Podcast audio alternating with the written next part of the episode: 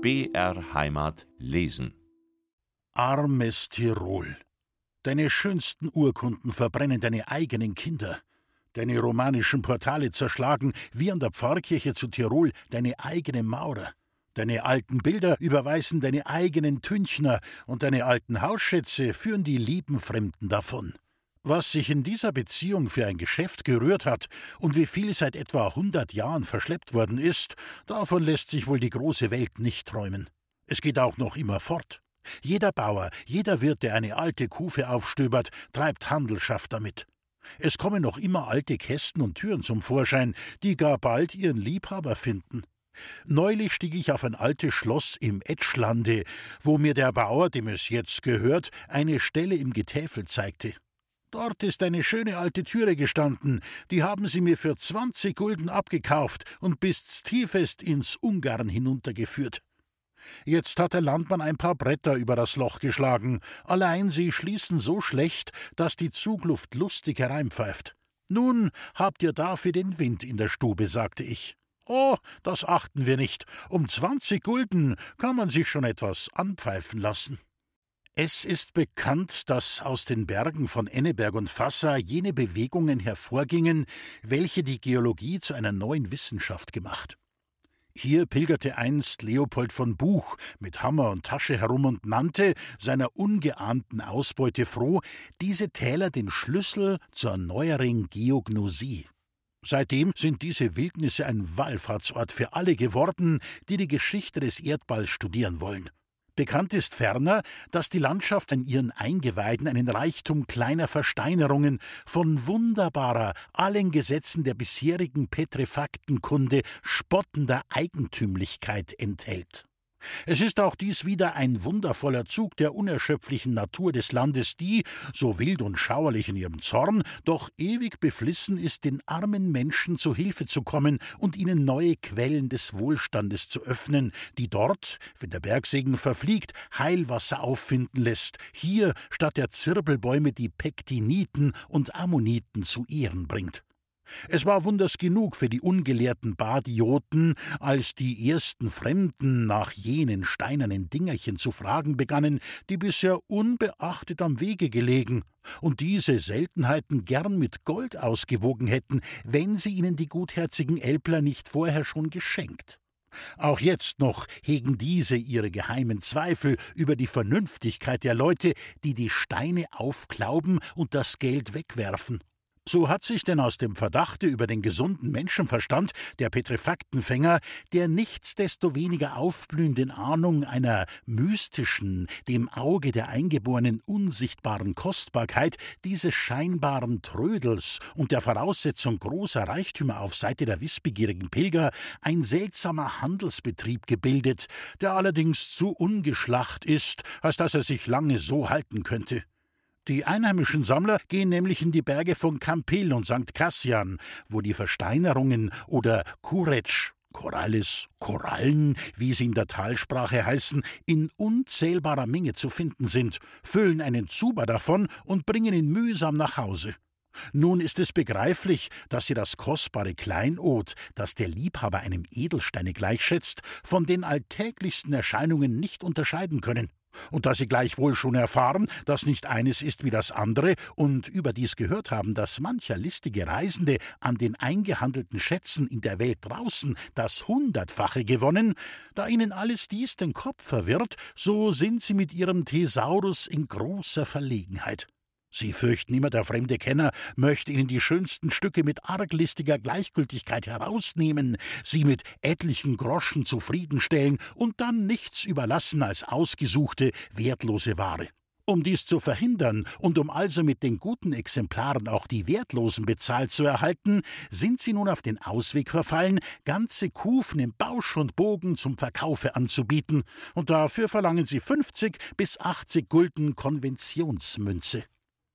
Diese kunstlose Praxis hätte aber die einfachen Steinklaber von St. Leonhard leicht in sehr schlimmen Leumund bringen können, da sie dieselbe auch an Herrn Petzold, dem reisenden Geognosten aus Sachsen und seinem anonymen Gefährten zu üben wagten.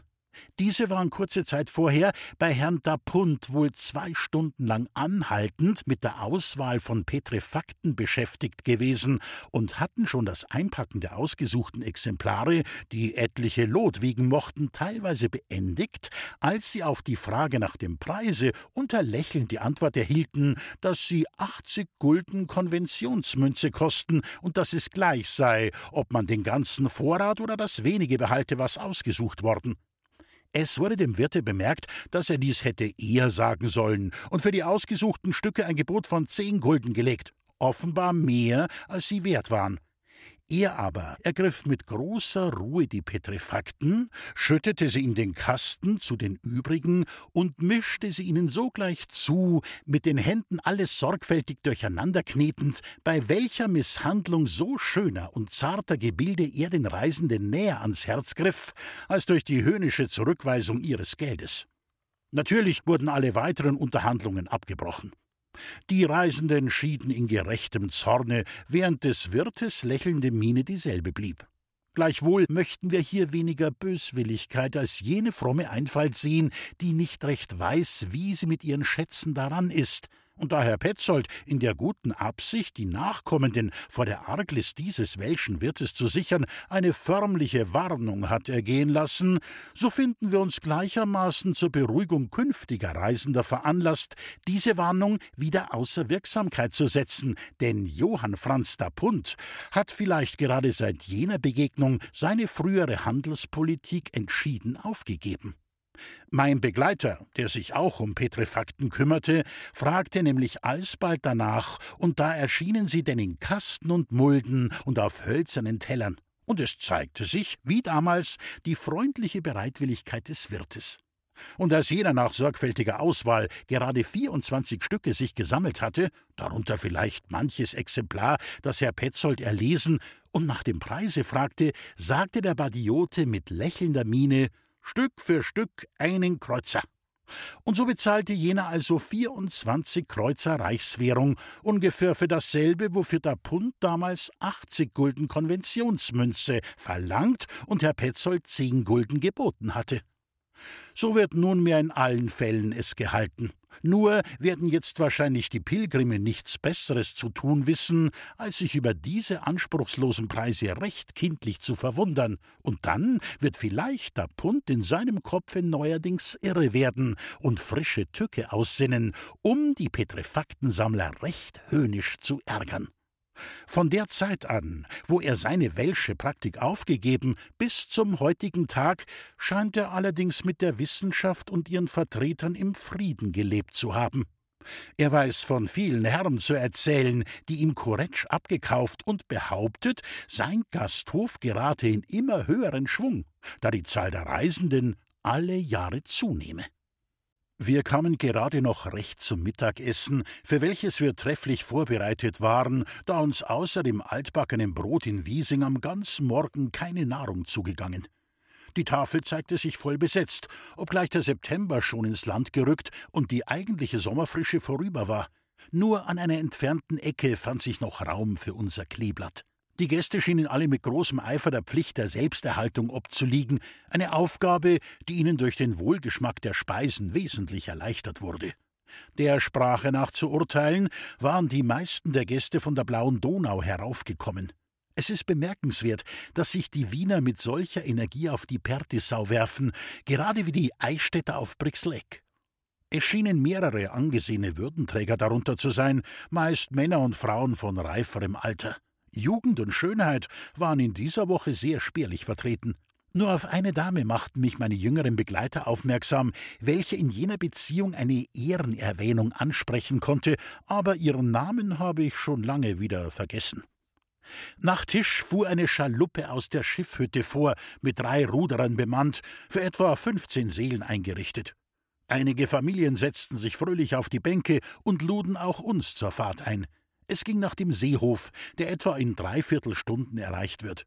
Wir fahren fast alle Tage dahin, sagte der Herr Hofrat, dessen Namen ich aber auch nicht mehr weiß. Und an den anderen Tagen? Gehen wir in der Pertisau spazieren. Doch etwas einförmig. Weiß nicht, wir unterhalten uns sehr gut und sind gerne da. Ein bequemer Spaziergang mit angenehmer Labung in seiner Mitte war eigentlich nur noch Achenkirch gegeben, wo auch ein gutes Wirtshaus ist. Anderen Unternehmungen traten Gebirg und Wasser fast allenthalben hemmend entgegen. Auf den Hohen Unnutz oder das Seekar steigen konnte man auch nicht alle Tage. Zuweilen fuhr man zu Schiff auf die Geißalm, eine jetzt überwachsene Lahne, die einst vom Seekar heruntergekommen und in die blauen Wasser weit hereingegangen ist. Da bewunderte man die idyllische Einfachheit des Geisers und seiner Hütte, kochte vielleicht Kaffee, irrte etwas in dem Gestrüppe herum, pflückte Blumen, unter denen wir nach Pichler Jochlilien, Wiesenrauten, Primeln und Alpenrosen nennen wollen, und ruderten dann wieder seelenvergnügt nach Hause. Ja, ja, schön blau ist die See, in der Tat ein herrliches Gewässer, und die mächtige Bergwelt, die sich in ihm spiegelt, verleiht ihm eine Einfassung von wunderbarer Majestät. Aber doch sind nicht alle für den Aachensee geboren. Er passt am besten für melancholische Junggesellen, welche sich gern zerstreuen möchten. Auch für ältere Gatten, die ein Viertelstündchen spazieren gehen, dann wieder etwas lesen, etwas essen und etwas plaudern wollen, wozu sich in den genannten drei Gasthäusern, die immer besetzt sind, wohl den ganzen Tag Gelegenheit bietet. Er passt dagegen trotz seiner Einsamkeit gar nicht für jene, welche diese suchen, denn sie können der Gesellschaft nicht auf den wenigen Wegen und noch minder im Hause ausweichen. Gar nicht passend scheint er auch für Familien, die mit reisiger Jugend versehen sind, welche an schönen Tagen ausfliegen, aber doch nicht zu weit wandern will, denn die Gelegenheiten, die sich dazu bieten, sind sehr bald erschöpft. Obgleich nun das Publikum, das sich hier gefallen kann, immer ein beschränktes sein wird, so ist die Welt doch so volkreich, dass sich trotzdem in den Sommermonaten gebildete Gäste genug finden, welche die wenigen Wirtshäuser des Tals ausfüllen und beleben. Es ist ein wesentlicher Bestandteil eines Aufenthaltes im Hochlande, einmal etwas Apartes, mühseliges, Abenteuerliches zu unternehmen. Die Feinsten besuchen wenigstens eine nahe Sennhütte und lächeln nach ihrer Rückkehr schelmisch, wenn sie gar über Nacht ausgeblieben sind. Die Rüstigsten tragen einen schweren Kugelstutzen nebst großem Büchsenranzen hinauf in die Schneehöhe und sofort wieder herunter und sagen dann, sie seien auf der Gemsenjagd gewesen. Jene aber, denen die Sennhütten zu nah, die Schneehöhen aber zu entlegen sind, lösen ihre Aufgabe in gesellschaftlichen Partien auf ein schönes Berghorn, dessen Spitze etwa ein Belvedere ist, wie es die Badegäste von Partenkirchen mit dem Krottenkopf und die von Rosenheim mit dem Wendelstein zu machen pflegen. Da geht es denn familienweise hinaus in die tauigen Wiesen, im Angesicht der Morgenröte, die umso überraschender wirkt, je länger man sie nicht mehr gesehen hat. Bald beginnt das Steigen, und nun entwickelt sich der Knäuel. Der Papa in seinem Reisehemd, gleichsam der Hauptmann der liebenswürdigen Bande, wie schwer war er zu gewinnen, und die Mütter, die schon leichter mithalten, bleiben keuchend mehr und mehr zurück. Die Münchner Fräulein und die jungen, scheinkranken Badeherren hüpfen wie die Zicklein voraus. Die Jungen tragen sich fantastisch, so dass die Spielhahnfeder auf dem grünen Hütchen und die graue Joppe mit den grünen Aufschlägen nicht leicht fehlen. Die Mädchen unter dem Einflusse der idyllischen Umgebungen dichten ebenfalls an ihrer Tracht. Und wenn sich die Jünglinge am liebsten als Jäger darstellen, so liegt den Damen am nächsten der Aufzug der arkadischen Hirtinnen, wie sie im Ballette erscheinen. Es ist ein gar erheiternder Anblick, wie das junge Volk in allen Farben spielend, lachend und schäkernd unter den schwarzen Tannen sich hinaufwindet, nun über den Felsenvorsprung klimmt, nun in langer ängstlicher Zeile am Rande eines Abgrundes dahintrippelt. Dort ruht ein Pärchen aus, um neu gestärkt wieder nachzueilen, da werden Alpenrosen gesucht und unter bedeutsamen Winken verschenkt. Die Alten sehen sich auch zuweilen an, aber mit dem Blicken der düsteren Resignation, denn zum Steigen sind die Berge schrecklich hoch. Endlich ist der Vortrab auf dem Gipfel. Die Herren jodeln und rufen Hallo, die Damen schwenken die Taschentücher zur Aneiferung für die Nachkommenden, und dann wird das Feuer aufgemacht. Nach und nach hat sich alles eingefunden und steht in schönen Gruppen auf der freien Höhe hinabzusehen ins unendliche Blachland, auf Hügel und Täler, Wälder und Felder, Seen und Ströme, Städte und Dörfer. Die Mädchen sind gar liebreizend, wie sie dastehen, herrlich rot im Gesichte vom Steigen in der reinen Alpenluft, seligen, träumerischen Blicks hinunterstarrend in die Tiefe, während der frische Morgenwind in ihren Locken wühlt. Ist ein Norddeutscher dabei, was jetzt kaum mehr fehlen kann, so benützt dieser den Augenblick, stellt sich in die Mitte und deklamiert etwas, zum großen Verdruss seines andern, der die Erreichung des Zieles mit einem Sturme auf der Gitarre feiern wollte, die ihm über den Rücken hängt, und zum nicht mindern Ärger eines Dritten, der ein Flageolett bei sich hat. Die Verse aber hat der Poet gestern Abend noch zusammengestoppelt, als er wegen erdichteter Übelkeit schon um neun Uhr auf seine Stube ging, und die Reime klappern wunderbar schön. Die Jugend klatscht begeistert Beifall. Er hat ihren Gefühlen Worte gegeben. Die Mütter nicken einander zu, als wollten sie sagen, der kann's. Papa aber, der Unbestechliche, macht ein Gesicht, das nicht viel mehr ausspricht als Für so einen jungen Menschen ist's gut genug. Unterdessen hat der Dichter das langhaarige Haupt verschämt geneigt und die rechte dankend aufs Herz gelegt, damit aber auch zu gleicher Zeit aus der Seitentasche ein Album gezogen, das er herumgeben will, mit der Bitte, einen Gedanken hineinzuschreiben und zur ewigen Erinnerung an diesen unbezahlbaren Moment. Dies dämpft den Jubel etwas, denn die wenigsten sind so vorsichtig, immer einen Stammbuchvers im Hinterhalt zu haben. Doch fast und findet man sich bald auf den Bergen ist Freiheit und so weiter. Das würde jeder am liebsten schreiben, wenn nicht schon der allererste so satanisch boshaft gewesen wäre, diese Verse der ganzen Gesellschaft wegzuschnappen. So ist es denn kein Wunder, wenn der Löwe des Tags mit gewöhnlichen Sinnsprüchen, wie zum Beispiel Ehrlich wird am längsten oder Bleib zu Haus und nähr dich redlich Vorlieb nehmen muss. Endlich ist die peinliche Feierlichkeit vorüber und das Album wieder in seinem Loch. Papa sitzt schon lange auf seinem Tragstuhl und blast den Knasterdampf vergnügt über die Wälder hin, die von unten heraufrauschen. Die Mütter kauern malerisch auf den Felsblöcken umher und stricken. Das Feuer brennt lustig, die Töpfe mit Wasser und Milch fangen nachgerade an zu sieden. Nun geht es ernstlich an die Vorbereitungen zum Frühstück. Da zeigt sich erst, mit wie viel Umsicht der Plan zu diesem Unternehmen entworfen und wie passend die Rollen ausgeteilt worden. Vor allem wird der große Reisesack aufgetan, den der Führer heraufgetragen und aus welchem nun Kalbskeulen und Schinken springen, wobei die Messer und Gabeln, die auch in seinem Bauche liegen, kampflustiger klingen. Nun erschließen sich auch die Retikules der Schönen.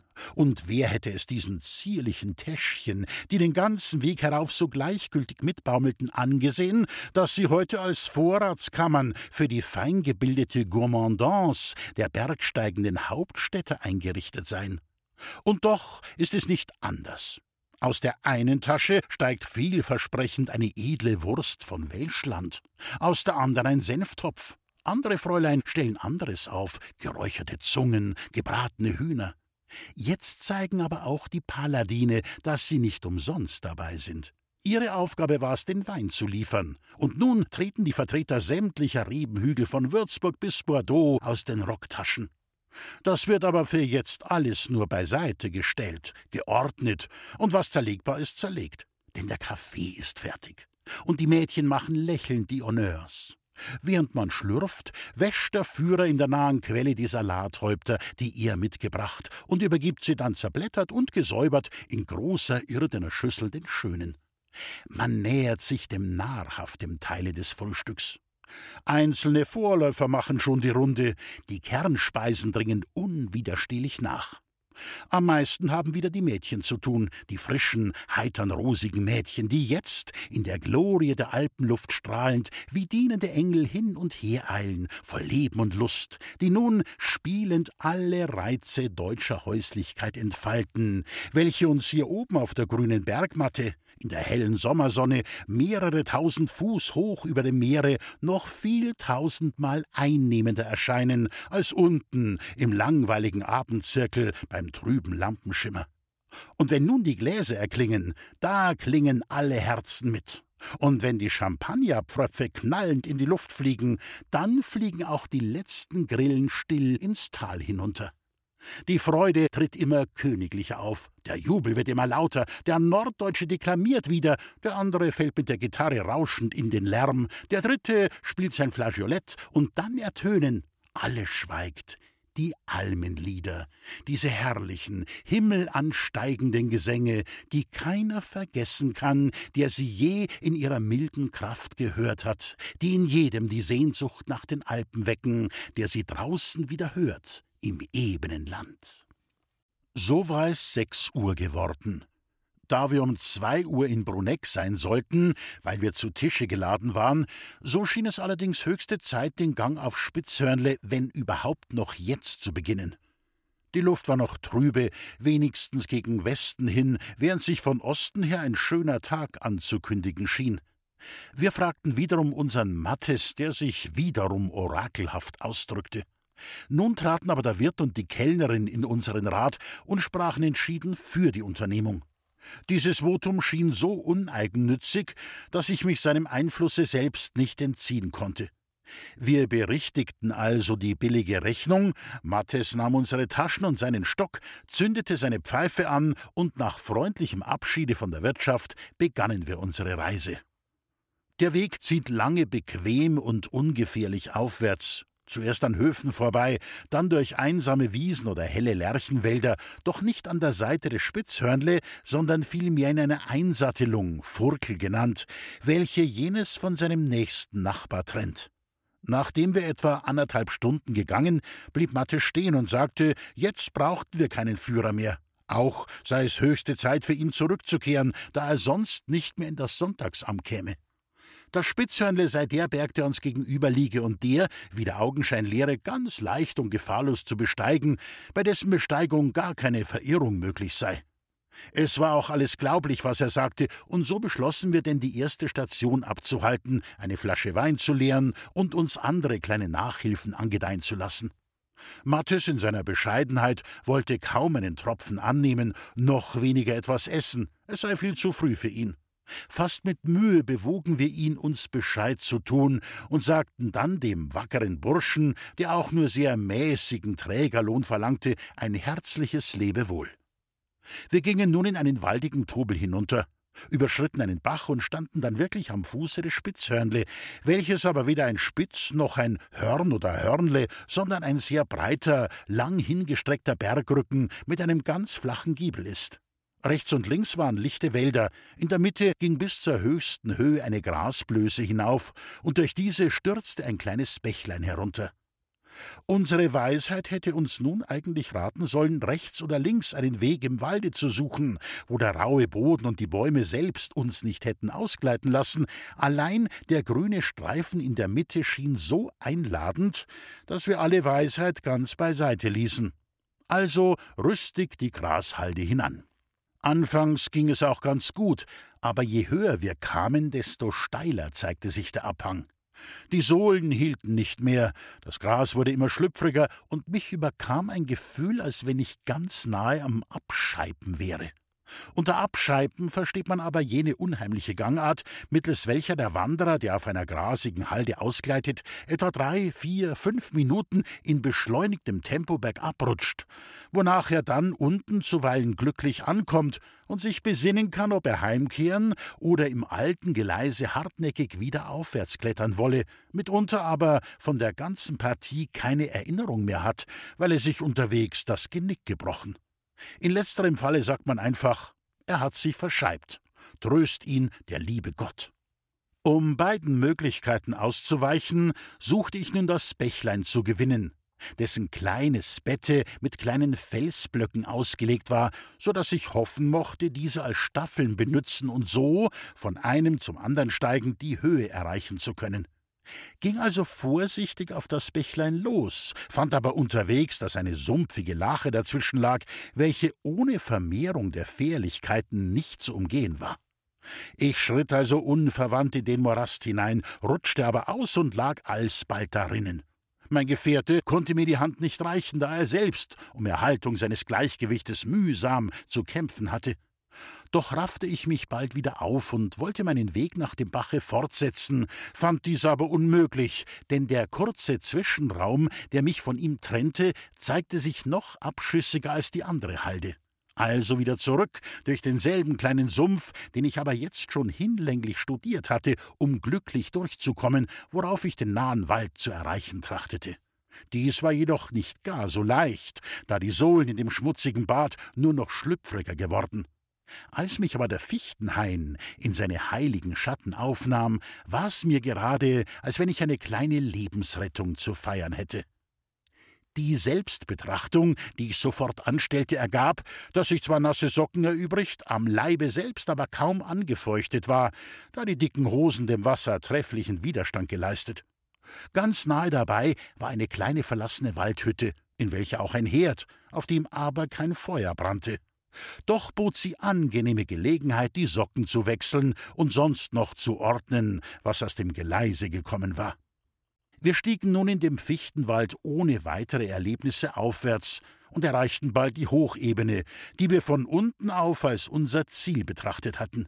Sie war es aber keineswegs, denn der oberste Teil des Berges staffelt sich in sanft geneigten Flächen auf, deren eine die andere verbirgt, so dass die zweite erst sichtbar wird, wenn man bis an den Saum der ersten vorgegangen.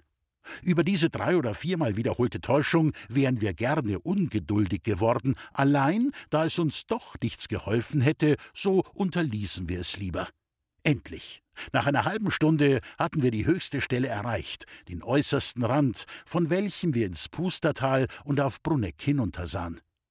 Jetzt waren wir also oben, 7276 Fuß über dem mittelländischen Meere, und nun sollte das Entzücken unverzüglich beginnen. Seit wir uns von dem guten Mattes getrennt, war aber der Himmel immer trüber geworden.